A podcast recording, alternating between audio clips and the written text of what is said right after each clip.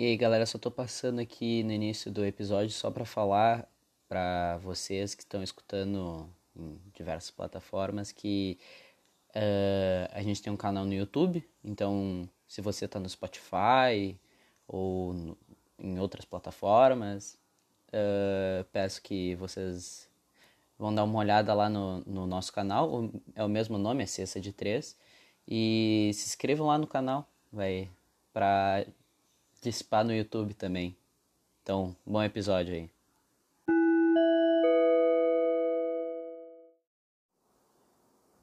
Fala galera, meu nome é Solano Nunes e você está no podcast Sexta de Três. Hoje eu vou falar sobre a NBA como um produto, né? Como ela é realmente como como que ela ganha dinheiro e como ela se vende como, como um dos grandes produtos consumidos na, na área do esporte, né? Mundialmente falando.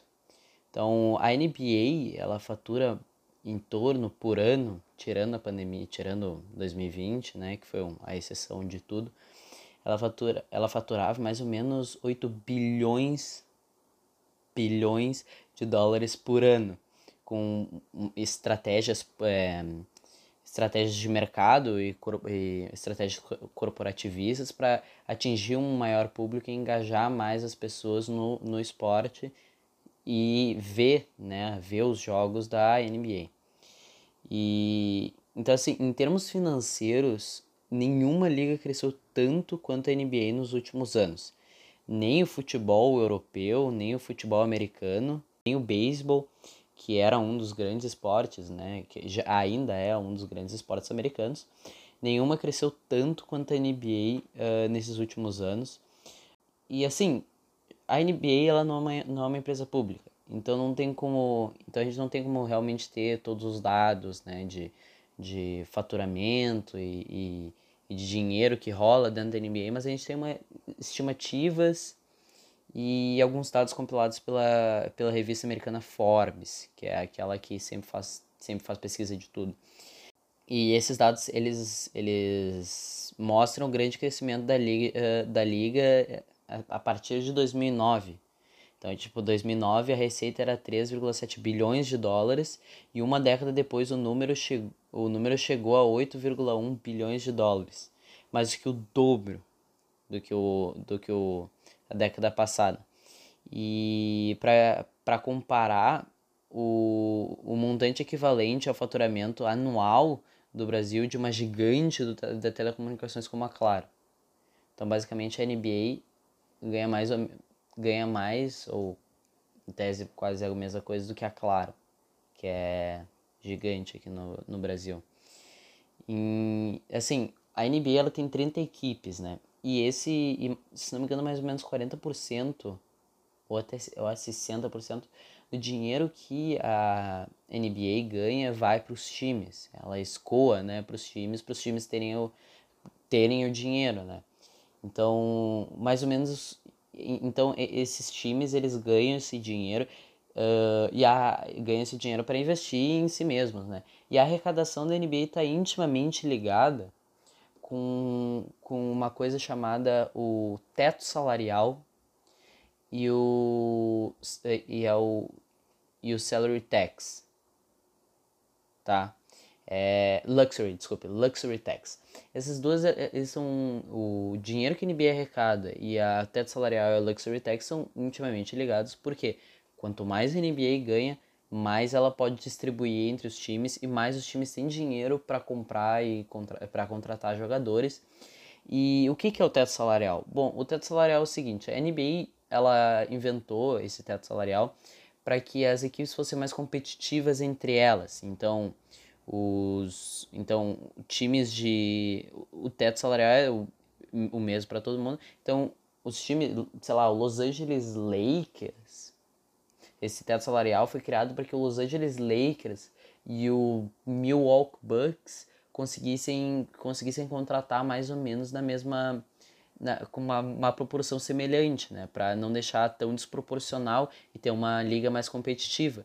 Porque se fosse que nem, por exemplo, o futebol, porque o futebol, por exemplo, na Champions League de futebol, meu, o, o, um time ele pode contratar o Cristiano Ronaldo e o Neymar e o Messi, só eles terem dinheiro. Na NBA não, tu não pode sair contratando eu, sei lá, eu sou Los Angeles Lakers, eu não posso sair contratando um monte de cara. Eu tenho que ter, eu tenho que cuidar com esse esse teto salarial. Se, e daí tem times que eles têm umas estratégias que eles passam desse teto salarial e eles entram na, no imposto da luxúria, em português, que é o, o luxury tax.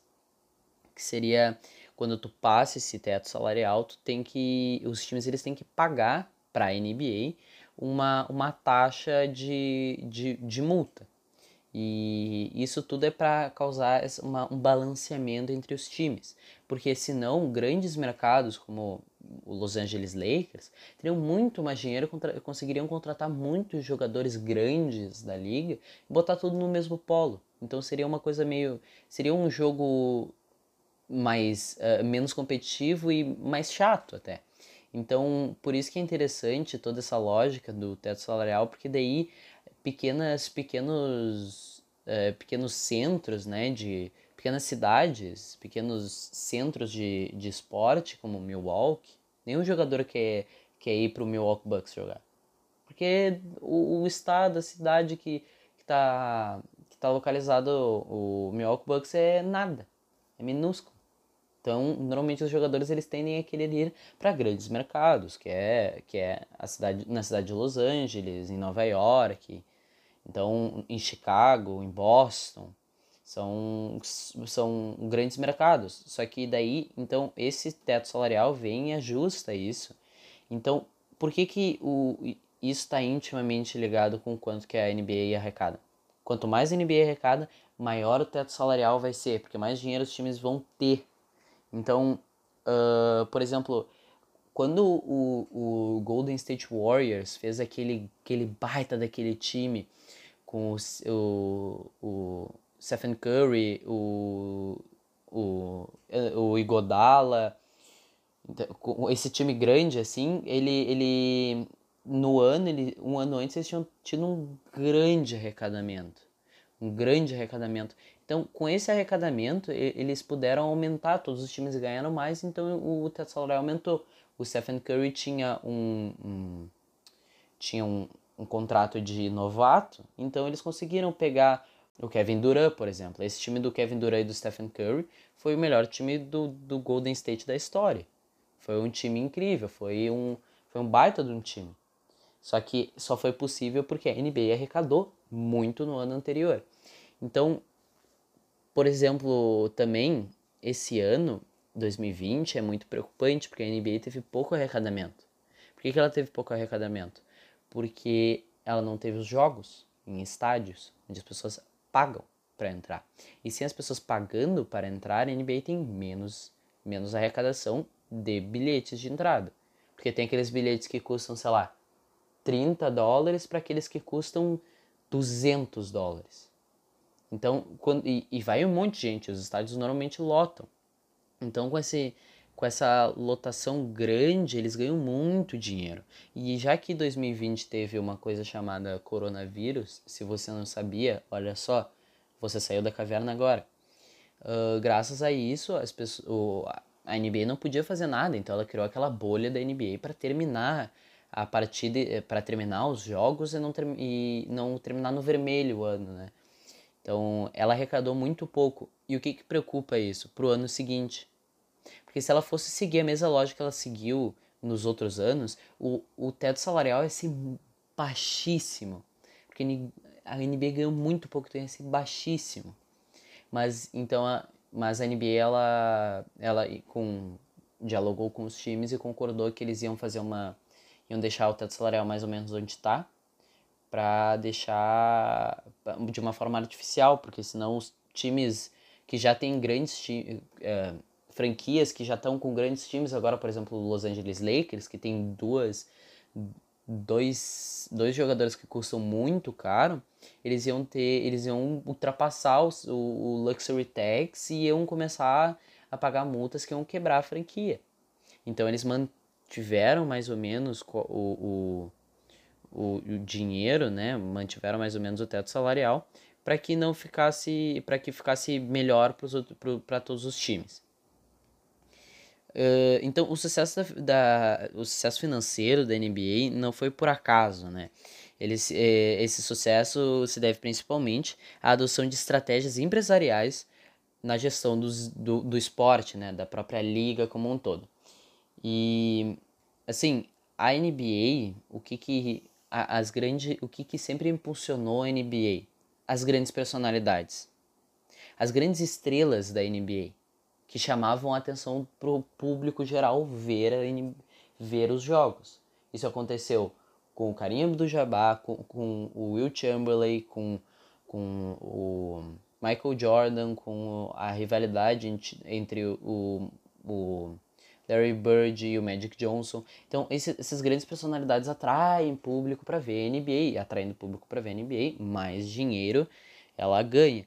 E, e a, a, a, NBA ela, ela soube vender muito bem as os seus, suas estrelas, as suas personalidades públicas, né, dos jogadores.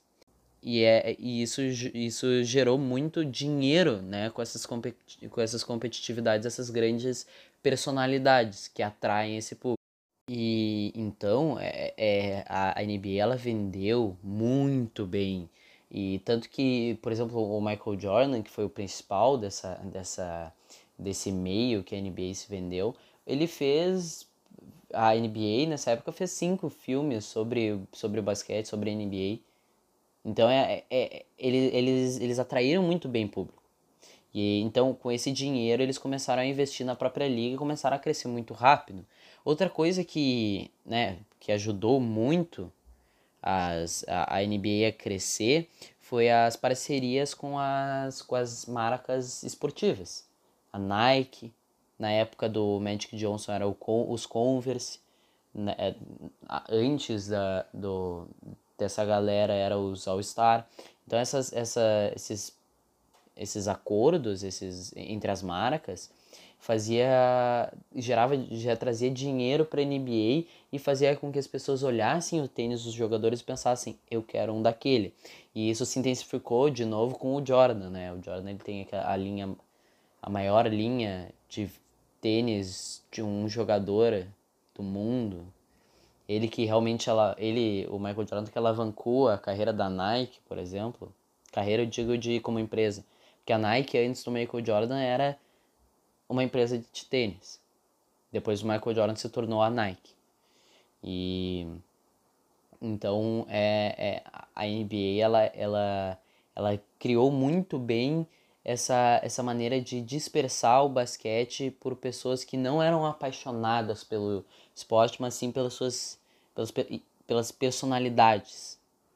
A NBA ela também tem as televisões, né? Então a televisão se tornou um dos principais meios de, de, de dispersão uh, nesses anos. Porque antes elas não eram.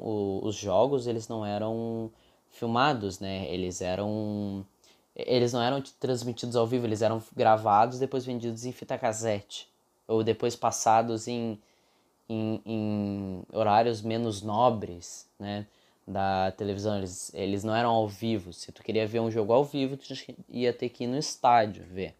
E uma das coisas que ajudou a crescer muito em 2019 que foi uma uma desculpe em 2016 foi foi um contrato bilionário entre a NBA, a TNT e a ESPN. A TNT e a ESPN desembolsaram 24 bilhões de dólares pelos direitos de transmissão das partidas por um período de 10 anos, em 2016. E, e o valor é dividido igualmente entre as equipes é o que fundamenta para manter os, uh, outras características típicas da NBA, o equilíbrio financeiro e o esporte entre as franquias, né? O, o, a competição esportiva entre as franquias. E então essa, essas transmissões ao vivo, elas, elas chamaram muita atenção e, e a NBA lucrou pra caramba. Foi aqui em 2016 com essa, com essa, a, a, com esse dinheiro que eles ganharam, que a NBA ganhou da TNT e da ESPN, que foi que o que o Golden State conseguiu fazer aquele time gigantesco, né? Então, a TV americana transmite ao vivo para todo o país e inclusive aqui no Brasil, tá? A ESPN ela transmite a a, a Vivo até ela transmite, a Band transmitiu os jogos mais importantes é, de graça, né, na TV aberta. E então são 277 jogos da temporada regular, além de outros, outras 90 partidas dos playoffs, que são os principais a, a principal principal audiência da TV vem nos playoffs porque são os jogos mais importantes. Cada jogo no playoff conta, né? Enquanto na temporada regular é os jogos são menos importantes. Não que eles não sejam importantes, eles só são menos importantes, né? Os contratos para exibição em cadeia nacional excluem 1.078 jogos, mas a NBA sabe, sabe fazer dinheiro, inclusive com as disputas que, teoricamente, são menos interessantes.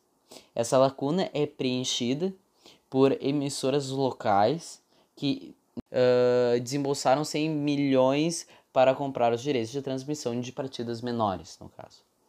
Uh, o, o, dinheiro que vem de todos os lados em 2017, depois de uma uh, disputa acirrada, a Nike superou a Adidas e passou a ser a fornecedora oficial da, uh, de material esportivo da liga, para interromper uma parceria de 11 anos da Adidas com a NBA. A Nike desembolsou um bilhão de dólares por um contrato de 8 anos ou 245% a mais em relação ao negócio anterior. A NBA soube muito bem capitalizar, seu, se tornar um produto, não só usando seus jogadores de marketing como marketing, né, para a própria NBA, mas uh, chamando a atenção das marcas para que elas uh, patrocinassem os times e os jogadores. Por exemplo, não é difícil tu encontrar um tênis LeBron da Nike. Ou, por exemplo, não é difícil tu encontrar um tênis Harden da Adidas. Então, essas empresas, elas indiretamente estão patrocinando até a NBA, mas elas estão patrocinando os jogadores, né?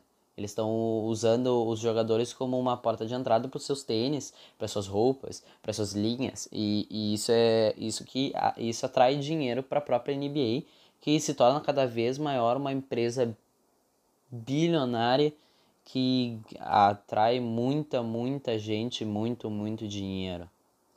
E o, interessante de toda essa questão, de toda essa questão monetária, é que a NBA ela até ela passou há um tempo atrás por questões até diplomáticas que aconteceu com a China. A NBA ela está se espalhando pelo mundo atualmente, aqui no Brasil, no Canadá, que por causa dos times do Canadá, que tem times do Canadá que participam da NBA, na, no resto do mundo, e um dos grandes mercados é a China, porque a China tem incrivelmente muita gente para pouco espaço. Então a China é um grande polo populacional. Então a NBA olhou, bom, vamos tacar TV lá, né?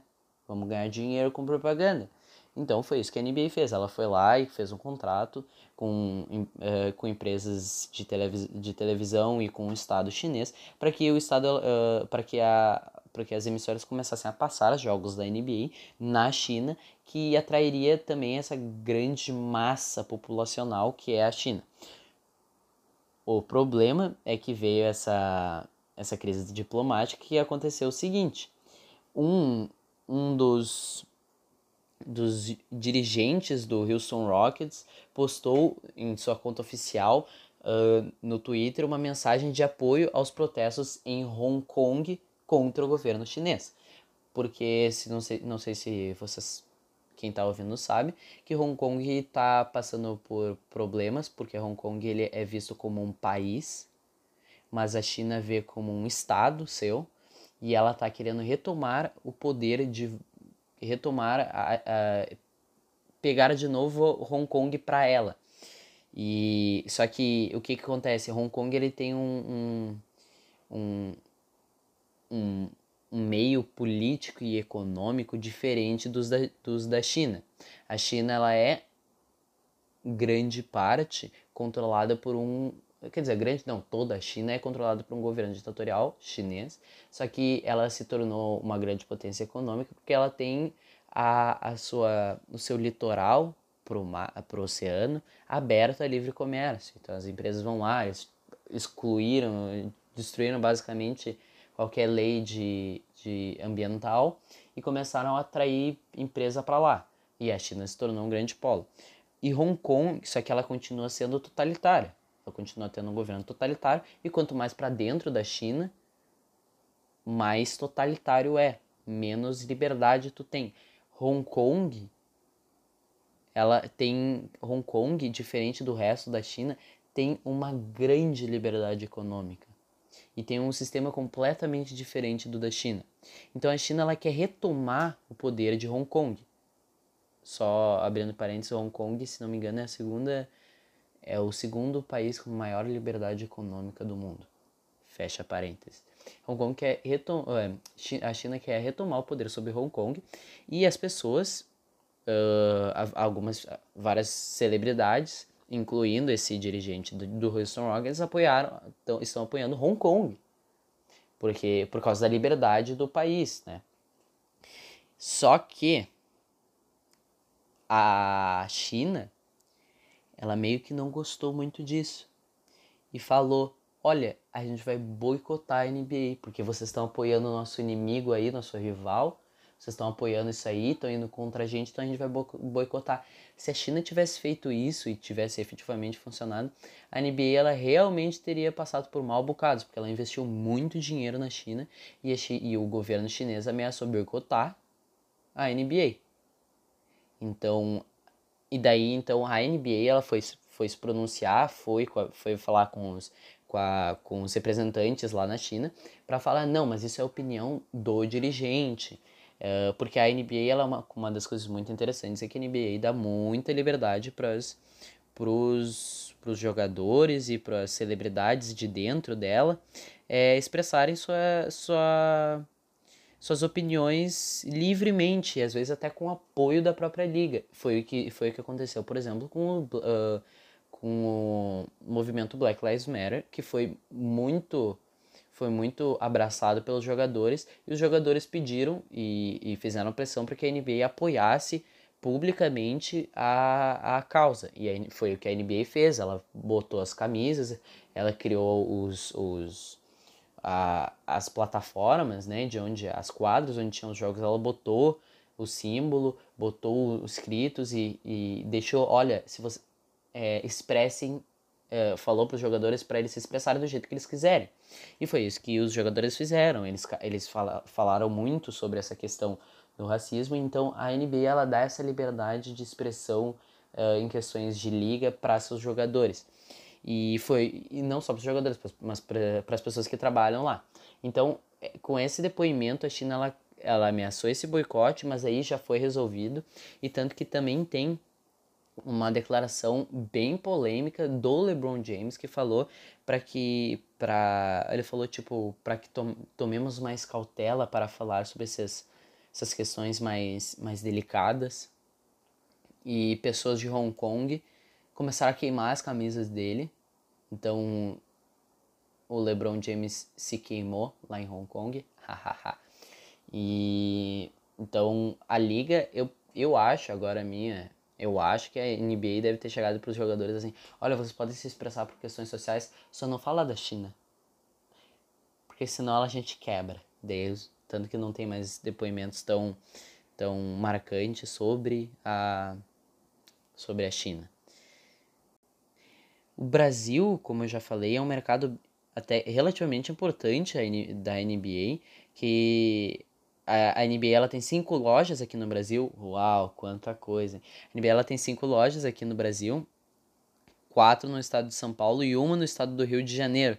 Além disso, os, os americanos investiram em novos, em novos formatos de negócio, ainda por, uh, pouco explorados né, em, em outras regiões, o de lojas itinerantes. Né? Então, uh, a NBA, o problema do Brasil é que se o Brasil fosse um pouquinho melhor de dinheiro, a NBA ia ter muito, ia querer muito passar e vender produtos aqui, mas como todos nós sabemos, os produtos da NBA eles são um pouquinho caros. Tipo, uma regata custa 400 reais.